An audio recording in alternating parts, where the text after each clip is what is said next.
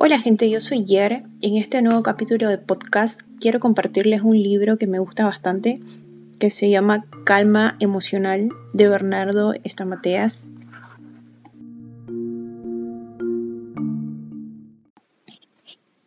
El capítulo que les voy a leer el día de hoy es el capítulo número 3 y se llama Tengo miedo. Todos los seres humanos tenemos miedo. El miedo es una respuesta fisiológica de nuestro cuerpo frente a un peligro. Frente a un peligro se activa el miedo de dos maneras, ataque o huida. Cuando sentimos miedo, la sangre se dirige a los pies para huir o a las manos para pelear. En ese momento no se piensa ni se razona.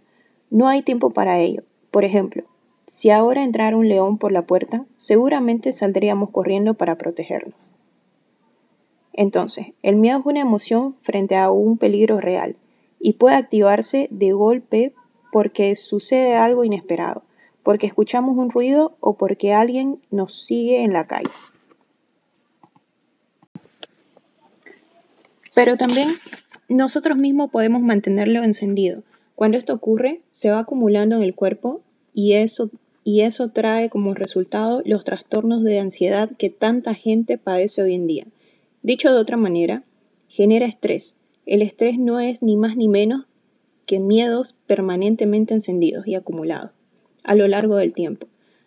Cuando la señal de alarma está encendida todo el tiempo, nos estresamos y el estrés se convierte en el disparador de todas las enfermedades que podríamos llegar a tener. Un viejo chiste dice, una pareja llevaba 18 años casada. Una madrugada, ella le dijo a él, mi amor, me parece que ha entrado un ladrón en la casa. El hombre se levantó de la cama, revisó toda la casa y no encontró nada. Volvió a acostarse. Había sido solo un ruido. Al día siguiente, a las 3 de la mañana, ella lo despertó otra vez. Mi amor, me parece que ha entrado un ladrón. Él se levantó y preguntó, ¿hay alguien ahí? No hubo respuesta. A la mañana siguiente, ella volvió a despertarlo por la misma razón. Y de todos los días y así todos los días, los años y hasta que llegaron a ser viejos. Un día el anciano se puso las pantuflas y fue hasta la sala arrastrando los pies. Efectivamente, un ladrón había entrado en la casa. Denme todo el dinero o lo mato, le ordenó el intruso. ¿Usted es un ladrón? preguntó el anciano. Sí. Deme todo el dinero, tranquilo. Se lo voy a dar, pero antes, por favor, vaya a saludarle a la viejita que hace 50 años que lo está esperando a esta hora. Hay un miedo positivo frente al peligro real, pero también hay un miedo negativo cuando el peligro no es real.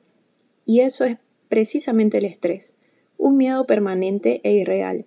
En realidad el miedo es uno, pero se va centrando en distintos puntos. Por ejemplo, el miedo al rechazo, a un animal, a un examen, a la gente, etc. Entonces, más que enfrentar determinada situación, tendríamos que trabajar con la emoción llamada miedo, pues si no, lo que haríamos sería desplazar el miedo de un ámbito a, otro. Si sabemos administrarlo, ya no lo podremos, ya no lo pondremos en distintos aspectos de nuestra vida y nos, libraremos de todos nuestros temores. Nada en la vida debe ser temido, solamente comprendido. Ahora es el momento de comprender más para temer menos. Marie Courier.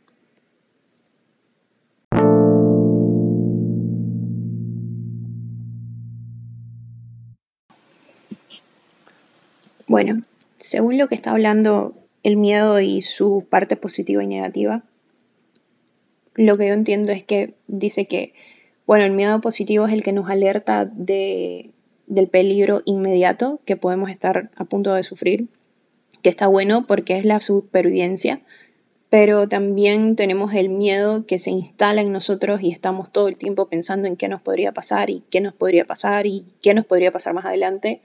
Y entonces no estamos viviendo en paz tranquilamente porque lo que estamos acarreando es una bomba de estrés acumulada por el miedo constante que tenemos.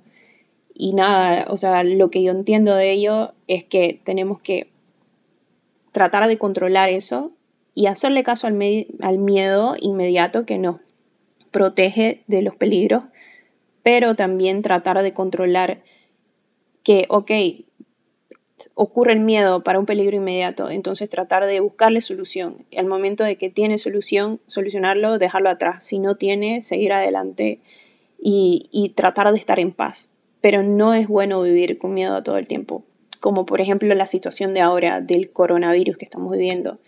Toda la gente está conectada todo el tiempo con redes sociales, otras con las noticias.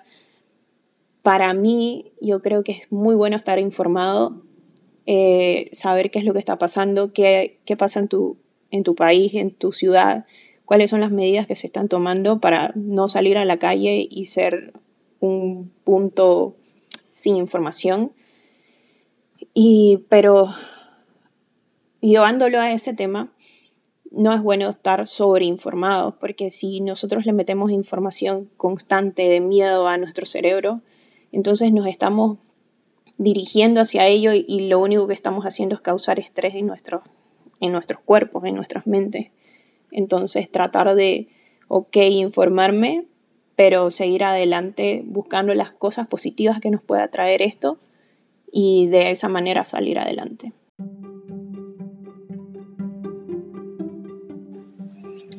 Bueno chicos, eso fue todo por el libro de hoy. Eh, hoy estuvimos leyendo un poquito de Calma Emocional de Bernardo Estamateas. No sé si se pronuncia así su apellido realmente, pero eh, espero que les hubiera gustado y ya les estaré compartiendo otras partes de otros capítulos del libro si les interesa. Entonces nos vemos en el siguiente capítulo. Bye bye.